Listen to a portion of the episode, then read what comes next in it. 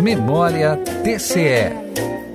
O Tribunal de Contas de Santa Catarina lançou no dia 6 de novembro de 2017 o aplicativo TCE Sessões, desenvolvido pela instituição, possibilitando a consulta via celular aos processos pautados nas sessões ordinárias do Pleno da Corte de Contas. A ferramenta disponibilizada gratuitamente facilita o acesso às informações por gestores públicos de órgãos fiscalizados, advogados e cidadãos. No dia 29 do mesmo mês, a Corte de Contas fez entrega da premiação dos vencedores do quarto concurso estadual de redação.